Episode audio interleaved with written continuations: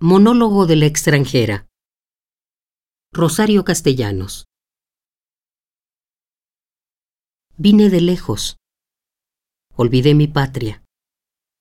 Ya no entiendo el idioma que allá usan de moneda o de herramienta.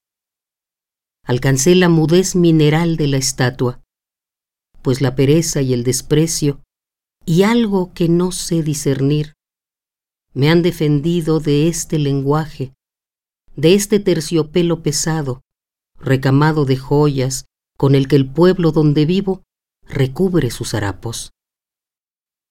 Esta tierra, lo mismo que la otra de mi infancia, tiene aún en su rostro, marcada a fuego y a injusticia y crimen, su cicatriz de esclava.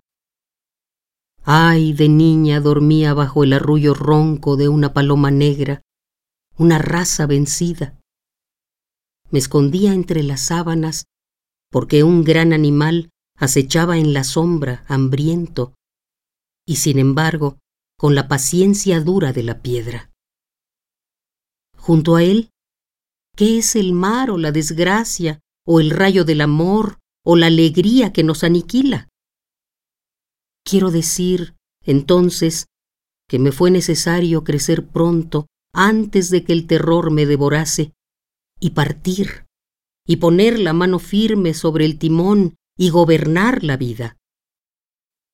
Demasiado temprano escupí en los lugares que la plebe consagra para la reverencia, y entre la multitud yo era como el perro que ofende con su sarna y su fornicación y su ladrido inoportuno en medio del rito y la importante ceremonia.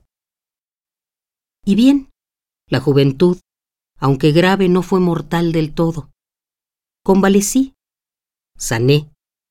Con pulso hábil aprendí a sopesar el éxito, el prestigio, el honor, la riqueza. Tuve lo que el mediocre envidia, lo que los triunfadores disputan y uno solo arrebata. Lo tuve y fue como comer espuma, como pasar la mano sobre el lomo del viento. El orgullo supremo es la suprema renunciación. No quise ser el astro difunto que absorbe luz prestada para vivificarse, sin nombre, sin recuerdos, con una desnudez espectral, giro en una breve órbita doméstica. Pero aún así fermento en la imaginación espesa de los otros. Mi presencia ha traído hasta esta soñolienta ciudad de tierra adentro un aliento salino de aventura. Mirándome, los hombres recuerdan que el destino es el gran huracán que parte ramas y abate firmes árboles y establece en su imperio, sobre la mezquindad de lo humano, la ley despiadada del cosmos. Me olfatean desde lejos las mujeres y sueñan lo que las bestias de labor si huelen la ráfaga brutal de la tormenta. Cumplo también delante del anciano un oficio pasivo, el de suscitadora de leyendas. Y cuando a medianoche abro de par en par las ventanas, es para que el desvelado, el que medita a muerte y el que padece el hecho de sus remordimientos, y hasta el adolescente, bajo de cuya sien arde la almohada, interroguen lo oscuro en mi persona. Basta, he callado más de lo que he dicho.